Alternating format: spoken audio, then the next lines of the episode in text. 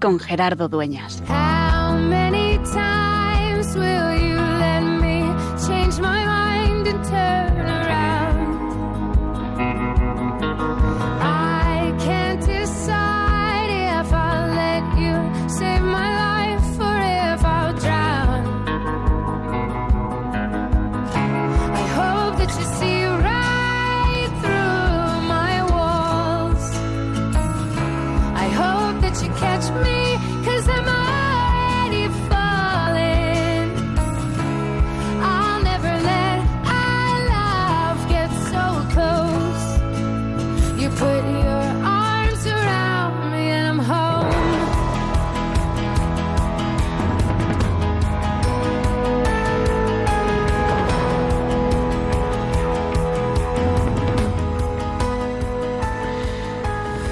Días que uno también agradece poder disponer de estos 55, de esta hora de radio, para hablar desde el corazón y para compartir lo que pasa por dentro.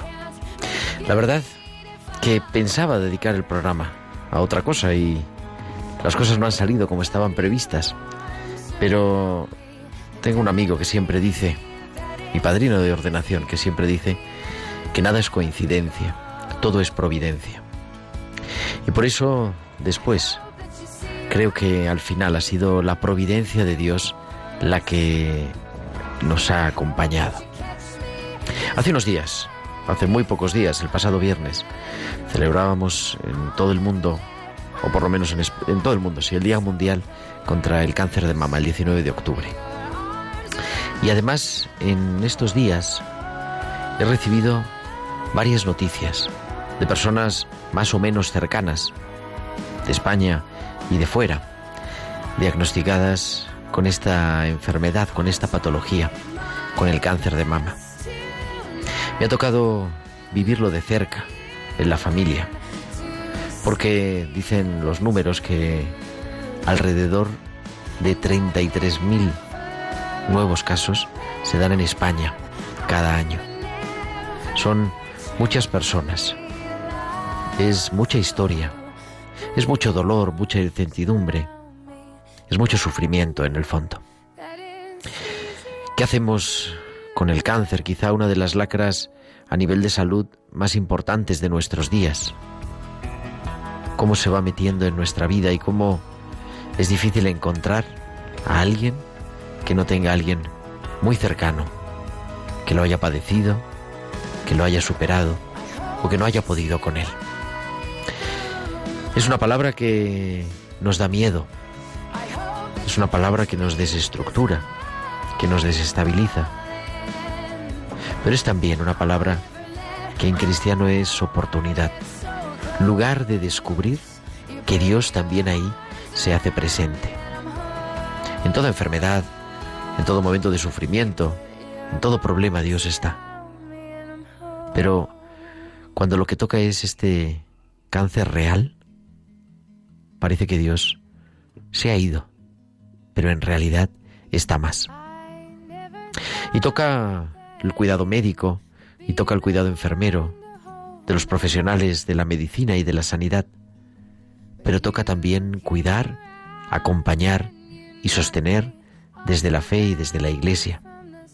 Y son tantas las personas comprometidas en acompañar este drama de nuestras vidas, en decirles que aquí estamos, que no estás solo, que no estás sola, que hoy queremos decirlo bien alto, en tiempo de cuidar.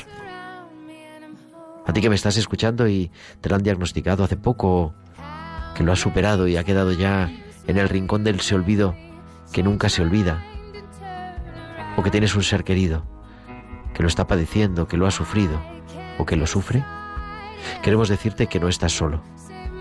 Ese fue el mensaje del Concilio Vaticano II a los enfermos, pero ese sigue siendo el mensaje diario de esa iglesia comprometida y real, acompañando en el nombre de Jesús para poner algo de esperanza donde parece que nada más hay células malignas. Hoy es tiempo de cuidar también a todos aquellos que padecen, porque todos lo padecemos, este cáncer de mama.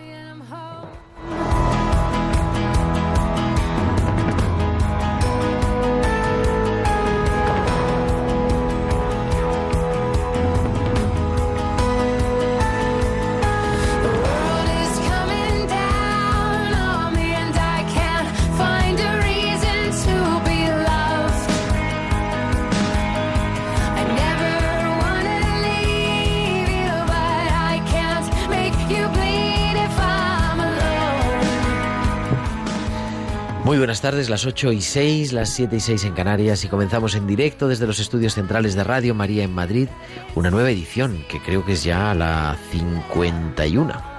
51 martes acompañando de 8 a 9, de 7 a 8 en Canarias, este programa, este el programa de Pastoral de la Salud de Radio María, Tiempo de Cuidar. Y tenemos aquí a nuestras colaboradoras de esta temporada, fieles como siempre, María del Pilar Martínez Moreno. Pilar, buenas noches. Es solo Pilar, ¿eh? Pero buenas noches. Pero todas somos María en Radio María, más todavía. muy buenas noches. Y al otro lado del cristal, Javi Pérez, nuestro infatigable técnico. Javi, muy buenas tardes, muy buenas noches. Buenas tardes, noches. Sí, porque está anocheciendo todavía, aunque viene la gota fría, pero bueno, todavía hay un poquito de luz, por lo menos aquí en Madrid. Y a su lado, a su derecha, Tamara Lack. Buenas noches, Tamara. Buenas noches y muchas gracias. Recién llegada desde México, bueno, no recién llegada hace un tiempo, pero con ese acento inconfundible poblano que nos ilumina y que también nos lleva hasta el otro lado del Atlántico. En un programa con muchas cosas, con muchas historias, en el que queremos también escucharos dedicado a eso, al, cáncer de mama. Como decíamos, cada año, el 19 de octubre, se celebra el Día Mundial contra el Cáncer de Mama como ese recordatorio del compromiso de toda la sociedad en la lucha contra esta lacra que sigue siendo, ¿no? Dicen los estudios que es el tumor más frecuente entre las mujeres occidentales y como decía, según una estadística que ha sacado y ha publicado con motivo del Día del Cáncer de Mama la Asociación Española contra el Cáncer, en España se diagnostican alrededor de 3.300 no, 33.300, 33.300 cánceres de mama al año. Eso son 100 al día. 100 mujeres y algunos hombres también. Creo que también hay cáncer de mama de hombres. Luego nos van a decir un poquito más extraño, pero bueno. Y es, dicen, el tipo de tumor más frecuente entre las mujeres, ya que una de cada ocho mujeres tendrá cáncer de mama a lo largo de su vida. Es una incidencia en la población muy grande. El 13% de la población. La verdad que es mucho. Y bueno, tendremos a Carmen Rubiños, que es nuestra psicóloga de cabecera, que trabaja con esto, que acompaña esto y que nos va a ayudar a entender y a saber también cómo acompañar. Y luego, al final del programa, contamos también con todos vosotros, pero queremos que ya, desde ahora, Pilar, pues se pongan en comunicación nuestros oyentes que nos escuchen y nos digan cosas. Por supuesto, podéis comunicar con nosotros con vuestros comentarios en nuestro correo electrónico tiempo y en las redes sociales. En Facebook somos Radio María España y en Twitter arroba Radio María Spain. Además, podéis publicar vuestros comentarios con el hashtag tiempo de cuidar. Nos podéis enviar vuestros mensajes únicamente durante la emisión de este programa a nuestro WhatsApp 668 594 383. Lo repito para los despistados que quieran apuntar. A ver, 668. 668-594-383. Pues son las 8 y 9, las 7 y 9 en Canarias. Ya estamos todos listos y nos vamos a la farmacia, a las píldoras de nuestra farmacéutica, la doctora Inmaculada Castillo.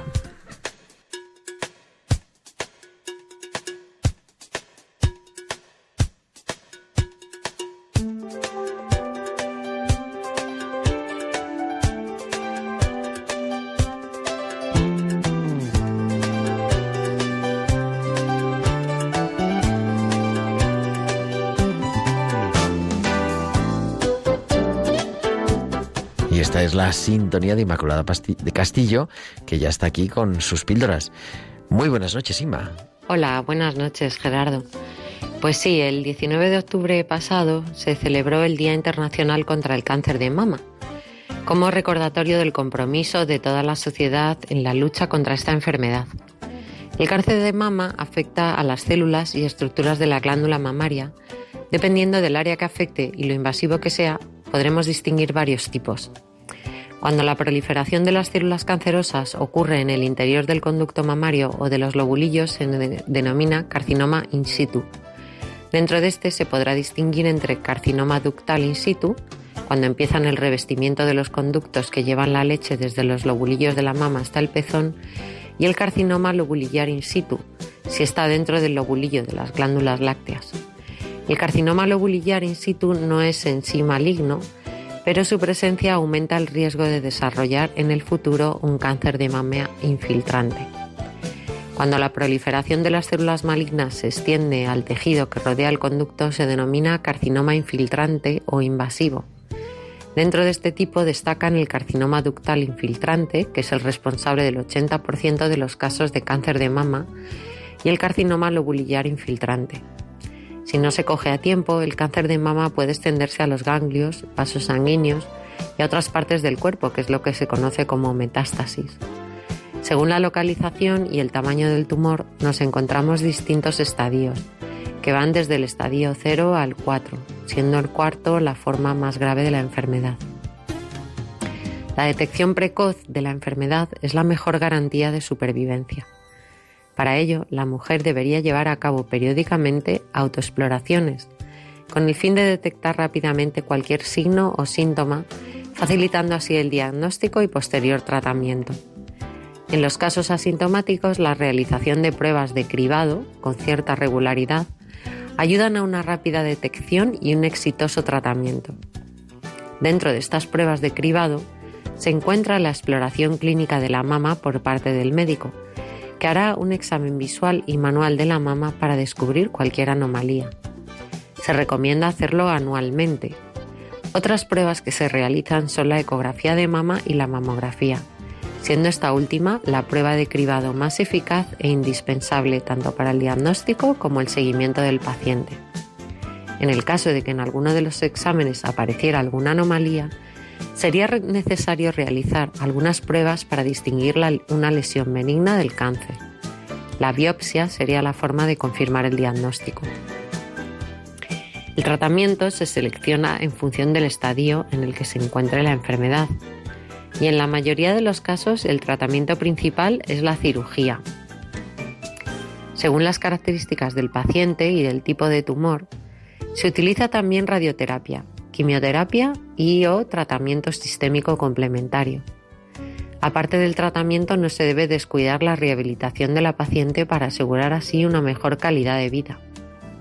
Dentro de esta rehabilitación encontramos los cuidados psicológicos, cuidados físicos para prevenir linfedema y la reconstrucción de la mama. La investigación es el motor para conseguir que el cáncer sea una enfermedad prevenible, curable o cronificable. Gracias a la investigación, en los últimos 20 años la supervivencia se ha elevado en un 20%. Esta mejora es consecuencia del desarrollo de nuevas herramientas de diagnóstico precoz y tratamientos más específicos y eficaces. Y para todos los que les toca de cerca esta enfermedad, hay una frase preciosa. Alimentemos la fe y el miedo se morirá de hambre. Muy buenas noches a todos. Pues muy buenas noches, Simón. Auténtica investigación y nos ha puesto al día de todos los datos nuestra farmacéutica y sus píldoras, las píldoras de nuestra farmacéutica Inmaculada Castillo.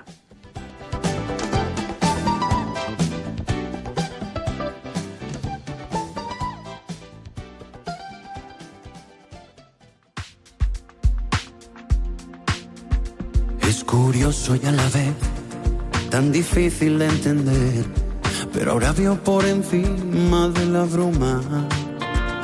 No me preguntes por qué, pero el tiempo ya no es tiempo y la duda ya no es duda. Quiero sentir y recuperar el tiempo que perdí. Olvidarme de las cosas que no importan Voy a volver a saltar y a sonreír, a ser aquel niño que fui. Ya nada estorba, Soy valiente y tengo fe, por corazón llevo un lazo que nos une recordando cada beso, cada abrazo. Soy valiente al perdonar a todo aquel que me ha herido y a entender lo que aprendí, reinterpretando el camino. Soy yo mismo, yo misma.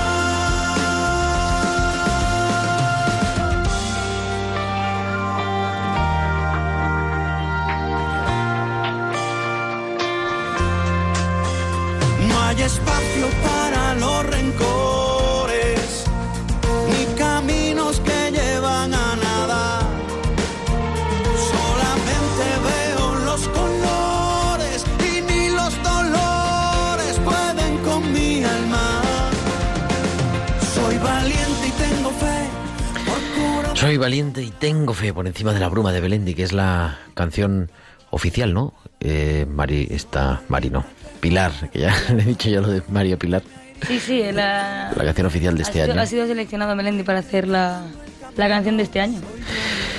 Bueno, pues en este programa que estamos dedicando a el cáncer de mama y nos acompaña nuestra experta en esta tertulia de expertos, solo de experta hoy, a las 8 y 16, las 7 y 16 en Canarias. Carmen Rubiños, buenas noches. Buenas noches, ¿qué tal estáis? Menos mal que hablamos por la radio, porque si no, nunca nos hablaríamos. Sí. Carmen es psicóloga, ya la conocen nuestros oyentes habituales de Tiempo de Cuidar. Y está en... ¿Dónde estás? ¿En Orense? Pues no, esta noche estoy en Ribadeo. En. Ribadeo, en Lugo. Se Sí. mueve por toda Galicia. Y, bueno, psicóloga, máster en counseling y tantas cosas. Y especialista de manera especial eh, de, de acompañamiento, ¿verdad? En cáncer durante muchos años. Sí, señor. Sí, sí, sí, especialista en psiconcología. ¿Cuántos años has estado trabajando en este ámbito? Pues casi que he perdido la cuenta, pero yo te diría que así en, en grandes rasgos unos nueve años. Nueve en años, diferentes etapas de... Efectivamente, desde, desde, desde, sí, desde los 10, casi, casi, casi, desde los veintipocos años, desde los veintipocos años estaba trabajando en esto, desde los 23, si mal no recuerdo. ¿Y cuántos cánceres de mama? Muchos cáncer de mama. Eh, es cierto que cuando yo empecé, que fue cuando empecé a trabajar en esto, que empecé a trabajar en, en psiconcología en el año 2003, eh, atendíamos muchísimo más cáncer de mama de lo que atendemos ahora. Eso no significa que ahora no los atendamos, sino que antes quizás podríamos verlo como quien más pedía ayuda eran las personas que padecían cáncer de mama. Entonces, en aquel entonces, eh, recuerdo perfectamente que la mayor parte, el 80% de las personas que yo atendía en la consulta eran con cáncer de mama. Y ahora, como lo- quizá porque se ha normalizado, ¿no?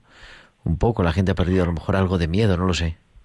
Bueno, todos, toda esta labor de concienciación que entre todos, entre toda la sociedad hemos hecho y este apoyo tan grande también ha ayudado a la aceptación, ¿no? De, la sensación de qué cosas tenemos que hacer para prevenirlo, qué es todas esas actuaciones en beneficio de nuestra salud que, que podemos hacer para prevenir un cáncer de mama, ya sean las autoexploraciones mamarias, em, las consultas periódicas, eh, aparte de otros hábitos de vida que también tienen una influencia directa en la aparición o no de un cáncer, ¿no? Y después también es cierto que em, el, el mm, hablar de ello, el ser capaces, al final lo que nosotros hacemos es poner encima de la mesa, esto existe, puedes hablar de ello, es bonito de habla- hablar incluso de ello, desahogarte y también es también eso consigue que las personas sean capaces de hablar de ello en casa, de hablar de ello con amigos, de hablar de ello con otras personas y la necesidad del psicólogo pues se va diluyendo un poquito más, ¿no? Digamos que el hablar sobre una preocupación nos ayuda a enfrentarnos a ella. No sé si te acuerdas hace unos meses que compartíamos una clase con adolescentes y hubo alguna persona que al salir empezaba Carmen eh, de una manera muy pedagógica, ¿no? Pues a hablar un poco del sufrimiento, de las enfermedades tal y al salir la palabra cáncer hubo yo creo que dos personas, dos chicas, dos niñas en realidad que salieron de la clase porque no podían soportarlo Mm. Quizás significativo. Ahora, ahora me venía a la mente cuando decías, ¿no? Eh, ese miedo que es verdad, estamos concienciados y lo escuchamos, pero nos sigue dando pavor la palabra cáncer. Tiene una carga emocional muy intensa. ¿no? Y, y es verdad que eh, lo primero que, si, si todos somos, somos sinceros y todos somos honestos, cuando escuchamos la palabra cáncer, incluso hoy eh, nos aterra.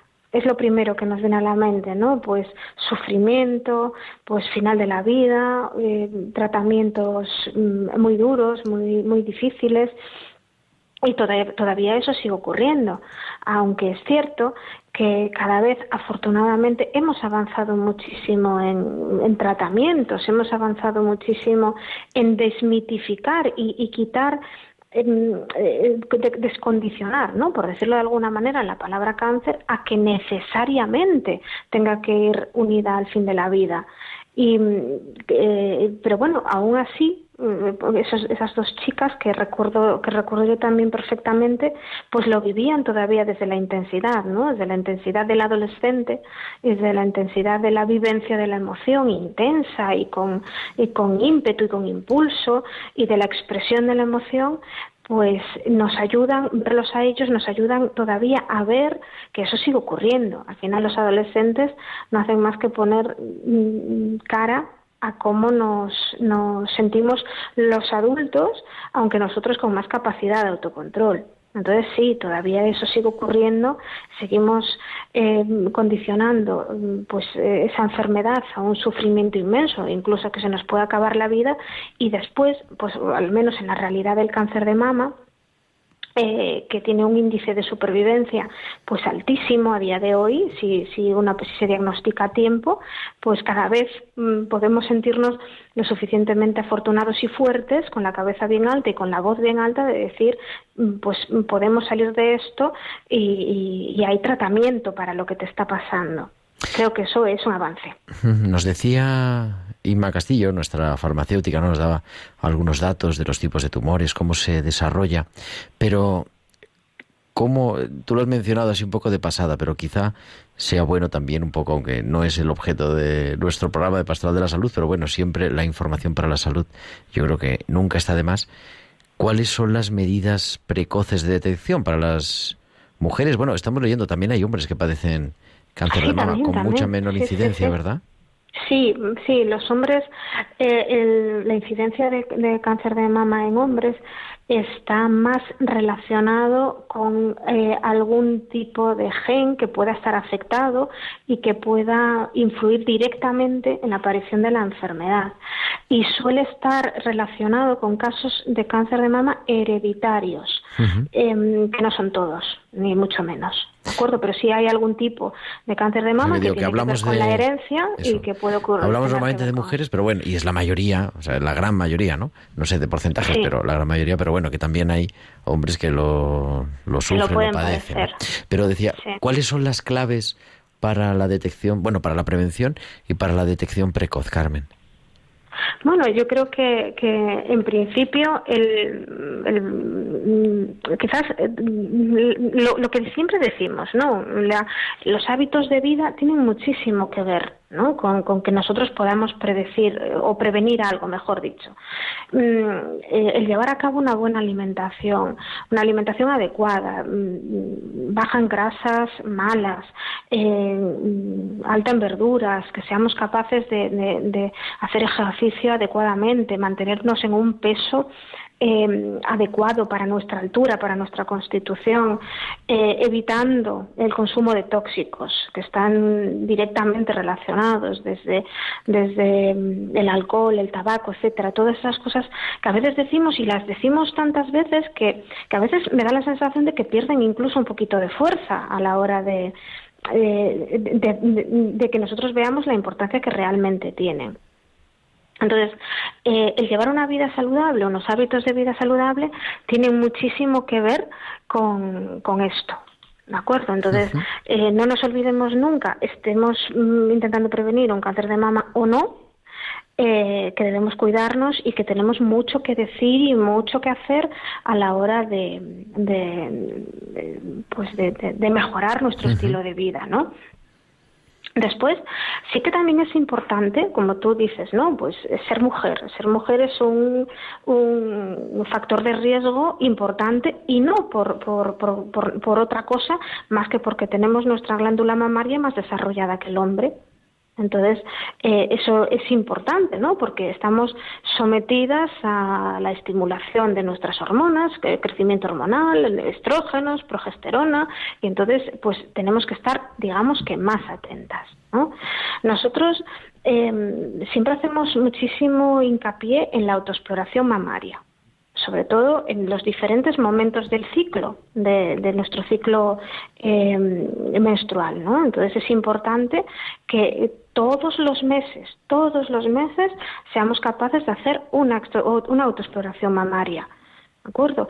Em, además ahora, eh, claro, por la radio es difícil hacerlo, ¿no? Porque, porque requiere, pues, incluso mm, que, que, otra mujer nos vea para poder ayudarla a hacer esa, ese reconocimiento, ¿no? Pero por, por internet o por cualquier otro, incluso nuestro propio médico. El médico de atención primaria. efectivamente, nos puede ayudar a hacer un, una exploración mamaria mm, ideal. ¿De acuerdo? Entonces, eso es muy importante. Em, también, si, si nosotros acudimos a, nuestra, a nuestras consultas eh, de médico de atención primaria o ginecológicas, pues con cierta frecuencia también nos puede ayudar a detectar pequeños cambios. ¿De acuerdo? Pues eh, incluso cambios que pueden ser pues cansancio, que notemos algo, algún, algún dolor, alguna sensación de, de calor en el pecho, alguna sensación eh, diferente a nosotros, ¿no? Entonces ahí nosotros también tenemos que, que, estar muy atentos a, a, ese tipo de, de, situación. Mm, también mm, sobre todo en algún momento en algún momento determinado cuando hemos tenido antecedentes en, en casa ¿no? de la propia enfermedad Em, pues oye, si te, hemos tenido una persona que, que, ha, padecido la enfermedad o varias personas que han padecido la enfermedad, bueno, pues quizás tengamos que ser capaz o ser capaces de, de llevar a cabo esa autoexploración mamaria más frecuentemente. Vale, entonces eso yo creo que es lo de las básicas, más importantes. Sí, sí, sí. Llevar una, una vida saludable, autoexplorarnos, observarnos, eh, ver cómo nos sentimos, eh, si notamos algún cambio, ir rápidamente al médico, consultarlo, eh, que, bueno, pues que puede que no sea nada. Pues si no es nada, pues no es nada. Pues muchísimo más tranquilos nos vamos a quedar. Y si es algo, pues lo, la importancia, no nos cansamos de repetir la importancia de diagnóstico temprano, del diagnóstico precoz, cuando todavía, y se puede hacer algo y se puede, después, pues bueno, una experiencia en la mochila más eh, con, la que, con la que vivir, pero podemos hacerlo, ¿no? Y eso yo creo que es la idea importante con la que nos tenemos que quedar. Eso te iba a decir. Y cuando, no sé si pues habrá oyentes a lo mejor que están en esta situación, ¿no? Cuando llega el diagnóstico, ¿no? ¿Qué pasa? Pues ¿Qué, pasa por dentro? O sea, ¿qué pasa a nivel clínico? Pues bueno, a nivel clínico tienes que seguir las instrucciones que te digan, si hay que intervenir quirúrgicamente, si después hay que dar quimioterapia, radioterapia, etcétera. Pero me refiero, ¿qué pasa por dentro? Pues por dentro yo creo que la sensación es de, que se ha parado tu mundo.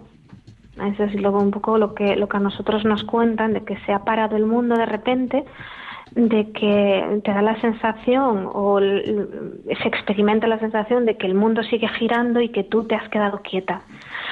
Em, de repente todo lo que era importante para ti o todo lo que tú creías que era importante, pues pasa de repente a un segundo plano para darte cuenta de que ahora mismo eh, tienes un montón de cosas que hacer que no habías planeado y que otra persona además va a planear por ti, ¿no?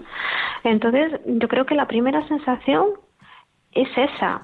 Si queremos llamarlo shock, podríamos llamarlo shock, ¿no? Esa sensación de no me creo lo que me esté pasando. Em, y que también es necesaria, Yo, yo creo que el, cuando recibes una noticia así, pues el, el, tener un tiempo para intentar darte cuenta de, realmente, pues no, de reordenar esas prioridades y de darte cuenta de que, bueno, pues esto ya no es tan importante como esto, eh, es necesario.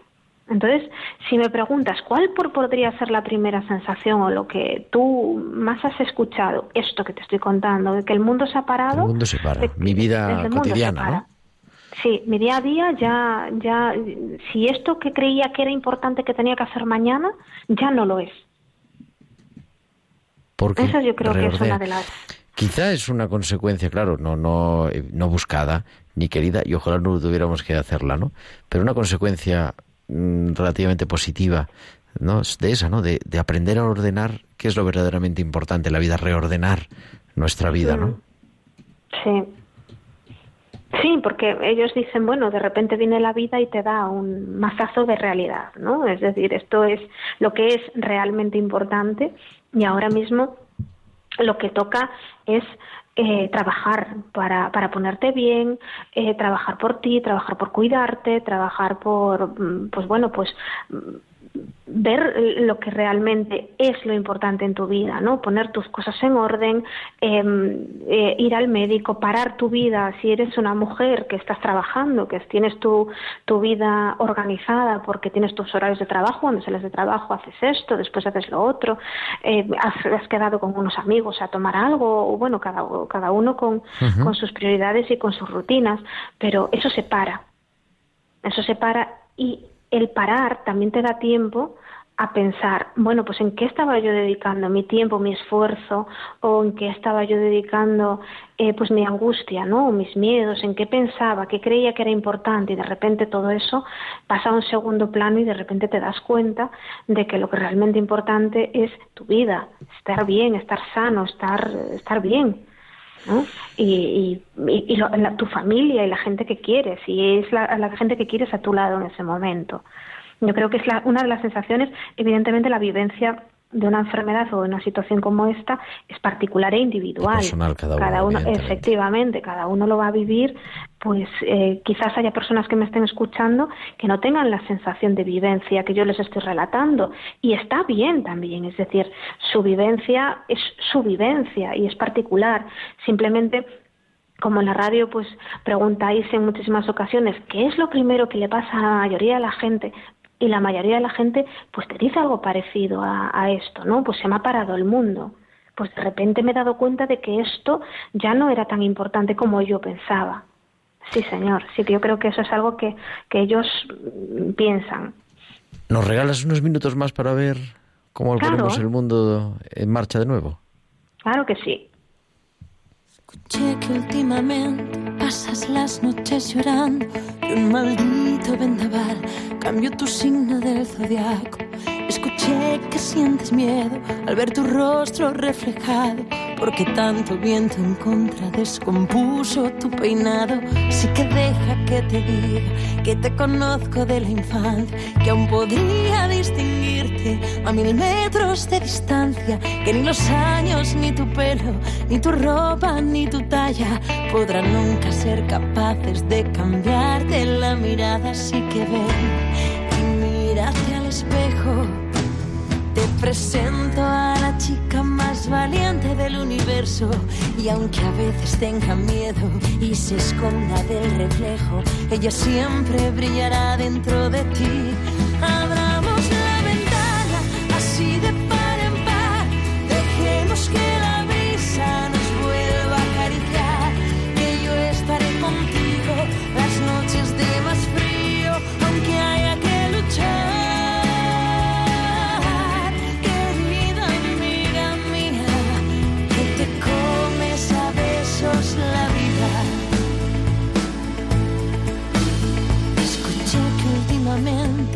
Paseas por el barrio, que llorar te sale fácil, que reír te cuesta tanto. Y aunque sé que ya hace tiempo que no hablamos demasiado, una amiga sabe ver que necesitas un abrazo Me han contado que te escondes para cambiarte de ropa, que no quieres saber nada de tendencias ni de moda.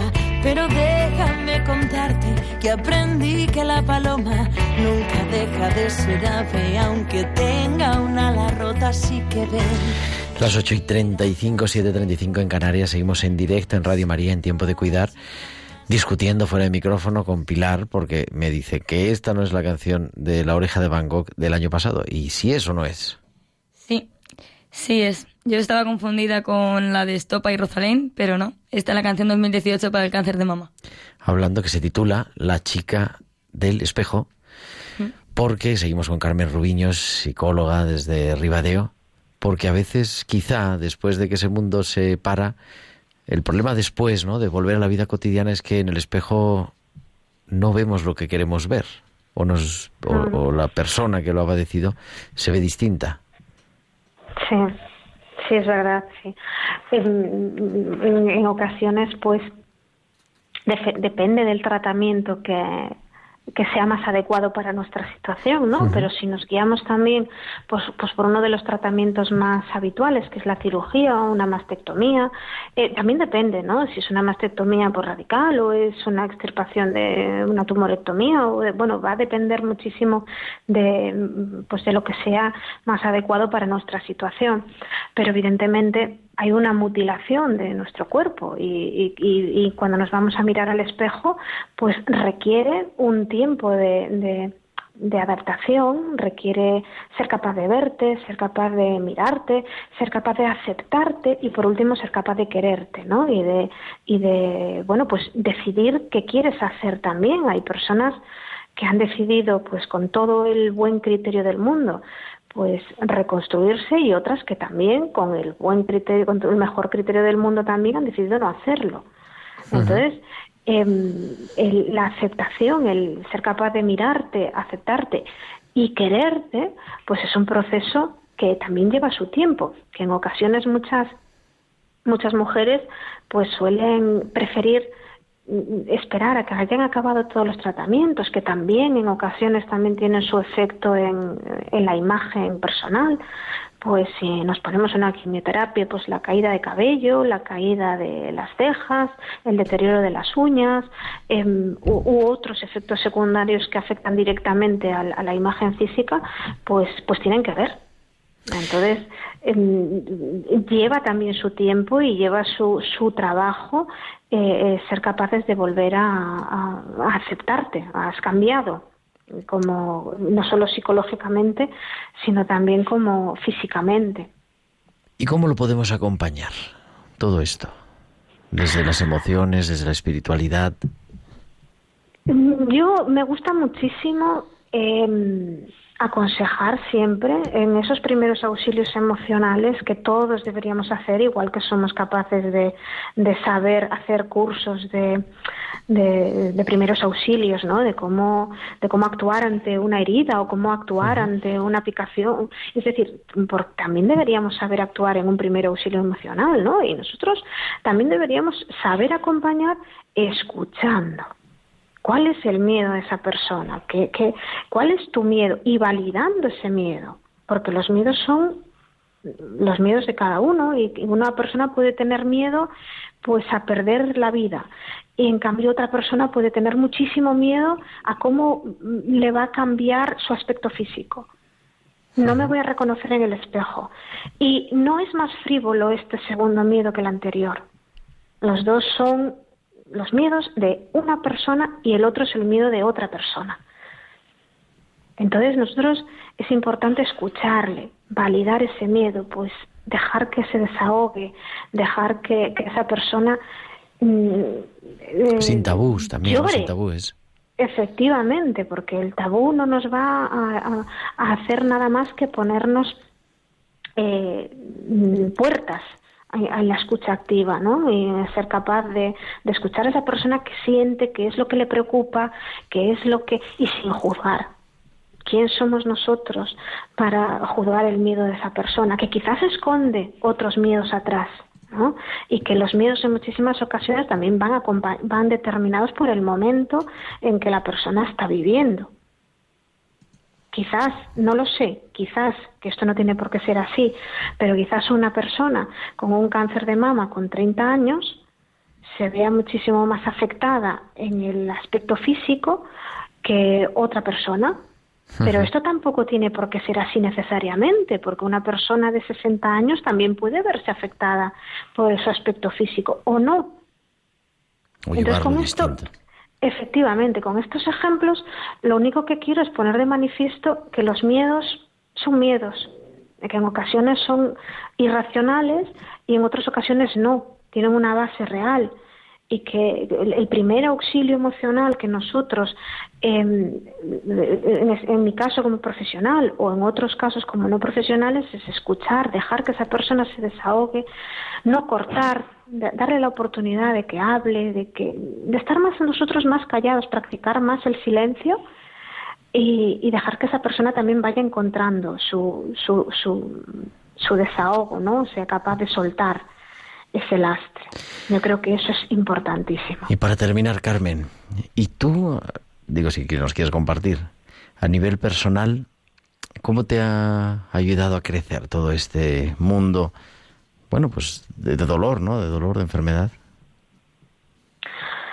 Eh, a mí me ha ayudado a, ser capaz de escuchar más. Yo era una persona que eh, yo, eh, bueno, yo, yo, estudié mi carrera por, por vocación y decidí personalmente eh, estudiar o hacer el máster en psiconcología, lo decidí yo, es decir, fue mi decisión.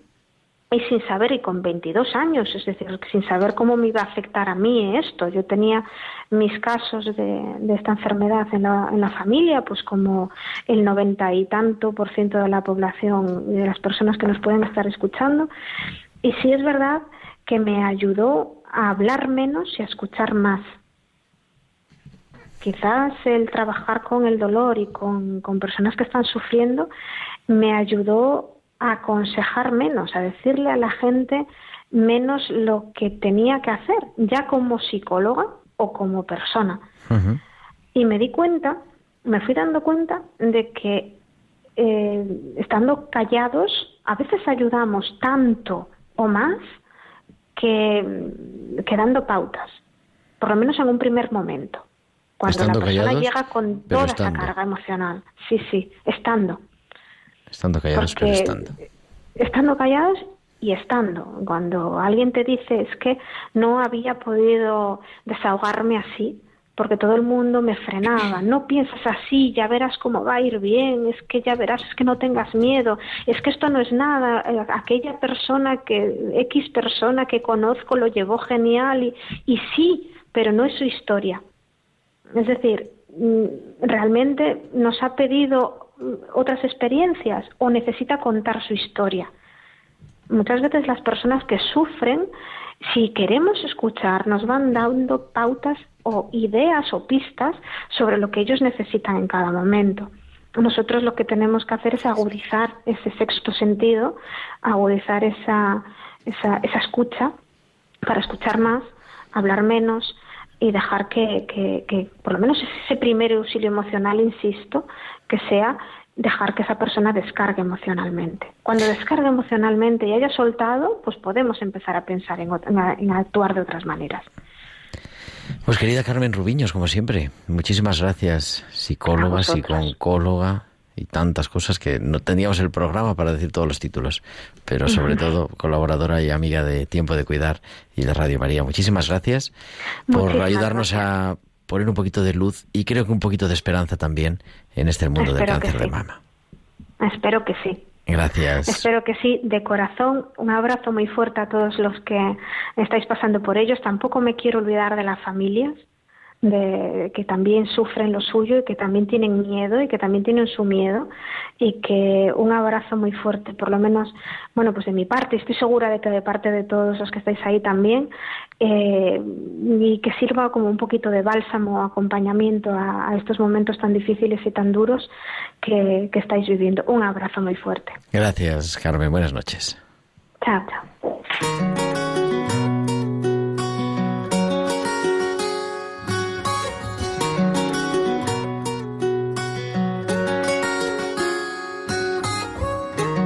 Pienso nuevamente en tu mirada.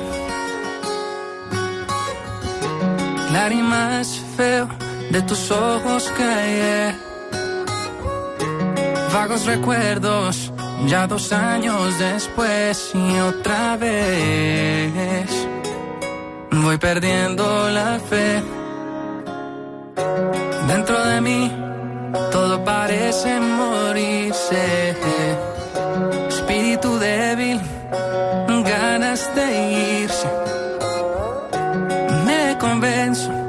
Que este no es mi lugar. Vuelvo a pensar. Siento que puedo estallar, pero prometí ganar esta batalla. No parar, levantarme, continuar. Respiro, respiro por vos. Impulsado por volver a verte. Yo no quiero perderte. Yo solo respiro, respiro por vos.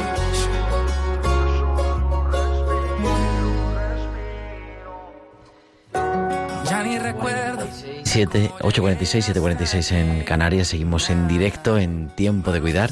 Y queremos escucharos también. Abrimos las líneas en directo. Nuestro teléfono es el 91 005 94 19. 91 005 94 19 el teléfono para intervenir en directo en Tiempo de Cuidar en este programa que estamos dedicando a el cáncer de mama con motivo de este 19 de octubre, el Día Mundial del Cáncer de Mama. 91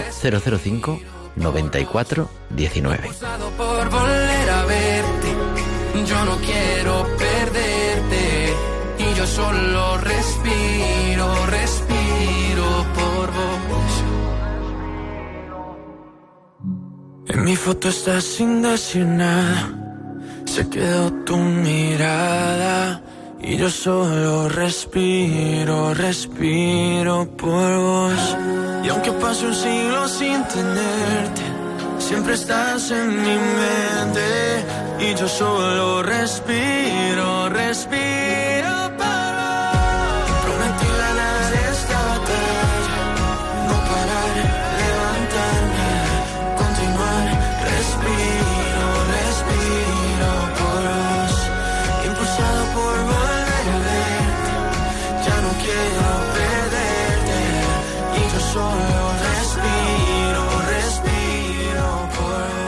Dice Pilar que has hecho un reportaje sobre la, ¿cómo es? La violencia. La violencia en la comunicación, sí, lo, el daño La que violencia hace- en la incomunicación. Claro. ¿Qué El no, el no comunicarse, el daño que puede hacer a las personas. Sí, eh, hubo mucho repertorio, la gente lo hizo de, de distintos idiomas, de, de gente que no podía comunicarse, que era sordo, que tenía problemas. Yo lo hice sobre el dolor, porque sí que es verdad que cuando no comunicas tu dolor, te haces daño a ti mismo, más del que ya estás sufriendo. Y eh, es lo que te comentaba, la frase de Shakespeare. Una frase de Shakespeare, a ver. Sí, tan famosa es dad palabra al dolor, porque el dolor que no habla gime en el corazón hasta que lo hasta que lo rompe. Dad palabra al dolor. María, desde Mérida, muy buenas tardes. Hola, buenas tardes. Cuéntanos. Vamos a ver. Yo he estado escuchando a Carmen y la verdad es que me ha, me ha llegado mucho porque en mi situación tengo tía, tía abuela, abuela y madre que desde mi madre es la que ha salvado con el tema del cáncer de mama, ¿vale? Y, y nada, y quisiera saber qué es lo que yo debo de hacer porque yo tengo 32 años, 33 hago en enero, y yo ya estoy aburrida de ir a médico, me dicen que soy joven, no me hacen las pruebas, llevo ya en lista de espera para operarme de una reducción de mama porque tengo muchísima, muchísimo bulto y además tengo muchísimo pecho. Llevo ya cuatro, cuatro años esperando y me dicen que no, que ese tipo de operaciones no se hacen y la verdad que yo sí es verdad que estoy asustada, Está preocupada. Pues te contestamos también muy preocupada. por la radio, María, desde Mérida. Muchas gracias por llamarnos. Decía Carmen, ¿verdad, Pilar? Que la importancia, pues eso, de los autocuidados y también de ponernos en manos de los médicos de atención primaria, de, de los servicios de ginecología y confiar en lo que nos digan, ¿no? Una vida saludable, lo que nos decía Sí, una vida saludable y palparse una vez al mes, cosas así. Y pedir, bueno, pedir ayuda también para eso, pero también es verdad que la incidencia genética es importante, pero no es determinante. En todo lo cual, en los protocolos, la verdad que se, han se ha avanzado muchísimo en la detección precoz. Hay mucha información también y no tenemos nada que ver con ello, pero en la página de la Asociación Española contra el Cáncer hay muchísima cantidad de información, quizá a veces demasiada, aunque nunca la información es demasiada, pero para saber eh, cómo manejar esto, ¿no? Y nosotros, hablando también de, de cómo acompañar, aunque tenemos algunas llamadas más al 91 005 9419, 91 005 9419, pero nos decías, Pilar, ¿qué es lo que, cuál es el resultado de ese reportaje de, de no poder decir lo que tienes que decir? O sea, de no poder hablar realmente de lo que te preocupa. El, el- el resultado es el dolor que te, que te ocasiona.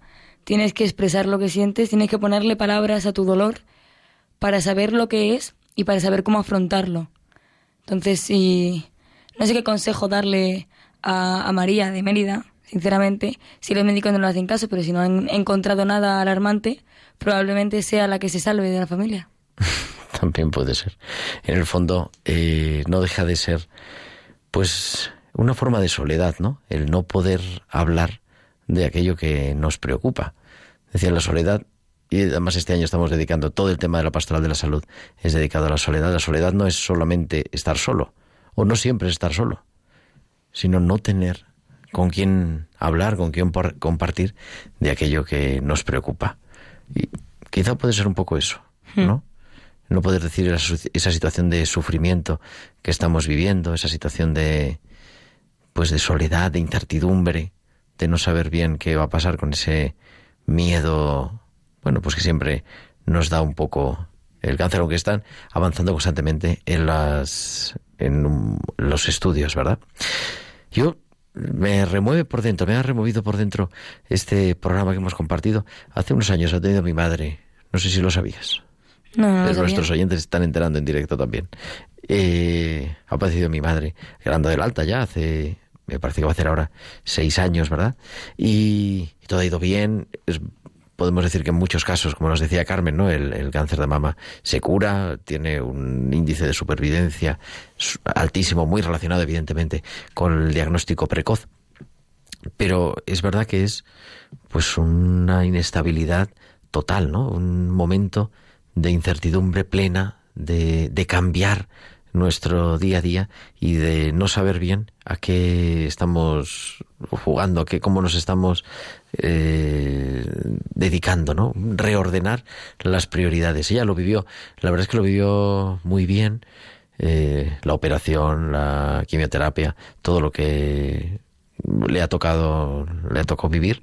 Y luego esa quimioterapia oral durante cinco años que también pues es un momento de cansancio y que pues muchos de nuestros oyentes saben muy bien de lo que estamos hablando, ¿no? Pero también una oportunidad y desde el punto de vista de la fe yo creo que es importante una oportunidad para descubrir lo que es auténticamente prioritario, que en el fondo a nivel humano es sabernos queridos, querer y sabernos queridos por los que queremos y descubrir también ese Dios que nos va sosteniendo y que nos va acompañando y que va sufriendo con nosotros en la cruz, ¿no? Ese sufrimiento redentor, como dice la oración colecta en la misa por los enfermos, que podamos asociar nuestra enfermedad, nuestro sufrimiento y nuestro dolor a la pasión de Cristo para la redención del mundo y de alguna manera poner pues un granito de, de esperanza, un granito de ese sufrimiento vicario en la cruz de Jesús para que Él lo resucite, para que Él lo vaya transformando.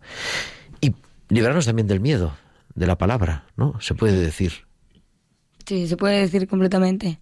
Es verdad que es un tabú actualmente, ah, bueno, ahora menos, pero siempre ha sido un tabú al que yo, yo por ejemplo, tenía mucho miedo. Yo le tengo mucho miedo a la palabra, a la palabra, y mucho más a lo que ello conlleva. Pero me has, me has impactado con lo, de, con lo de tu madre. Estamos dando consejos a, a nuestros oyentes sobre cómo acompañar a las familias, pero tú cómo acompañaste a tu madre, cómo, cómo te lo tomaste tú hiciste para que ella no supiera que tú, que tú estabas peor? Bueno, peor no, pero...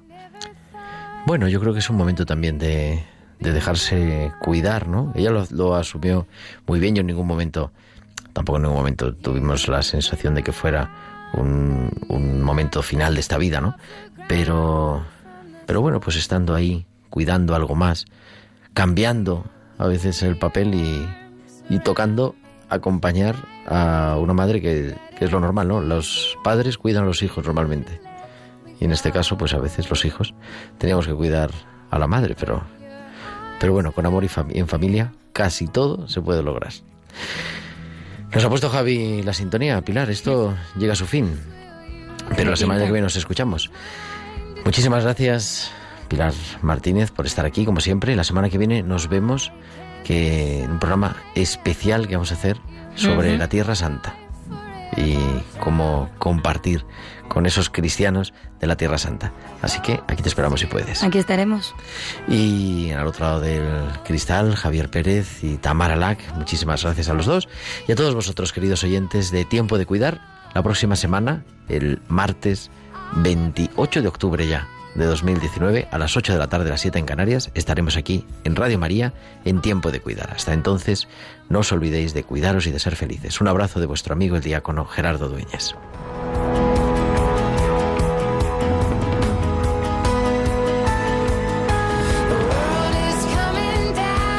Han escuchado Tiempo de Cuidar con Gerardo Dueñas.